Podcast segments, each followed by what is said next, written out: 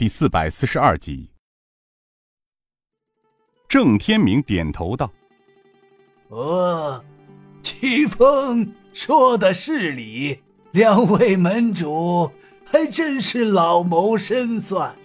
借用这次机会，趁机恢复飞虎门昔日在中原各大潭口广布眼线。”防微杜渐，眼下永乐太子新政，洪武皇帝渐老，他想做的事情未必能如愿，所以这皇帝老儿固布此局，虽含深意，可一旦京城连连出现朝廷大臣被杀，必然。会引起太子震怒，恐怕到时他这位未来的太上皇也难起左右。到时这洪武老儿也只能睁一只眼闭一只眼喽。而我等将会面对着整个朝廷各省官员及。杜府衙门带来的麻烦，到时候恐怕将会给中原武林带来更多的杀孽。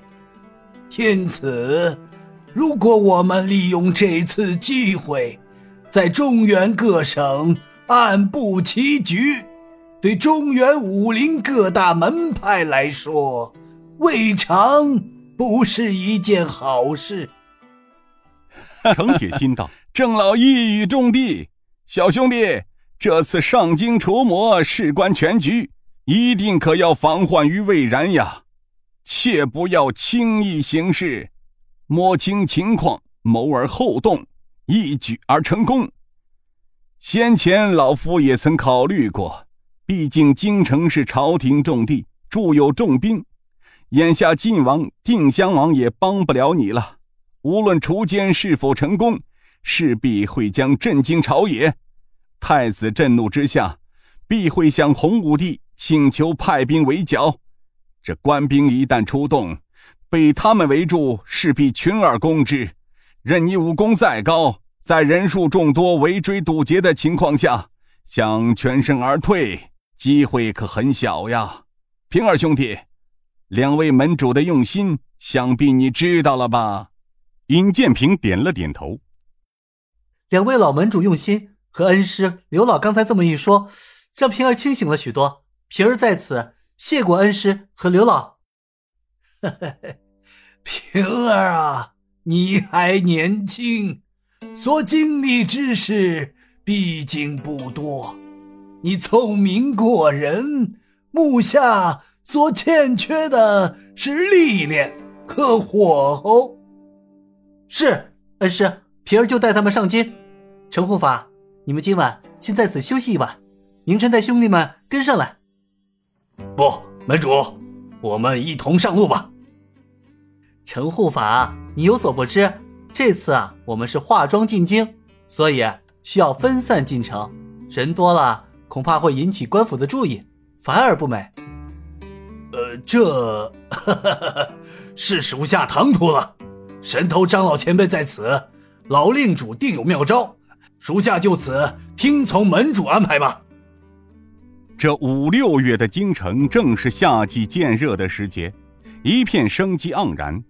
这唯一不足的是，从清晨到午间，沙雾漫漫，雾锁晴天；从东方升起的太阳，却是变得灰蒙蒙一片，显得有气无力的在天空云层中穿行着。田野里，许多农夫正在插禾，不时传来几声牛嚎。整个野外一片祥和之气，没有战乱，没有杀戮，也不会有血腥，只有空气中传来的芬芳的气息。然而，此时的应天府，却又是另外的气氛。城里城外却是有些气氛异常，城门口戒备森严。正在盘查着进城来往的商农，来到距城门口不足百米时，尹建平一行停了下来。天王星高怀文道：“令主，好像城中有异啊。”哦，看似城中发生了什么事情吧？平儿哥哥，我们进城吗？尹建平笑道：“当然。”正在此时，突然城门口一阵喧哗，众人齐向城门口看去，只见得从城里出来一支官兵，旗甲鲜明，两队排开，从官兵后面品字形走出三匹校旗多军，其中一人道：“众军听令，奉王爷令，除了离城者，让这里进城的闲杂人等，不必查验。”一律快快进城，不准在城门逗留。本都奉命迎接王府贵客。是。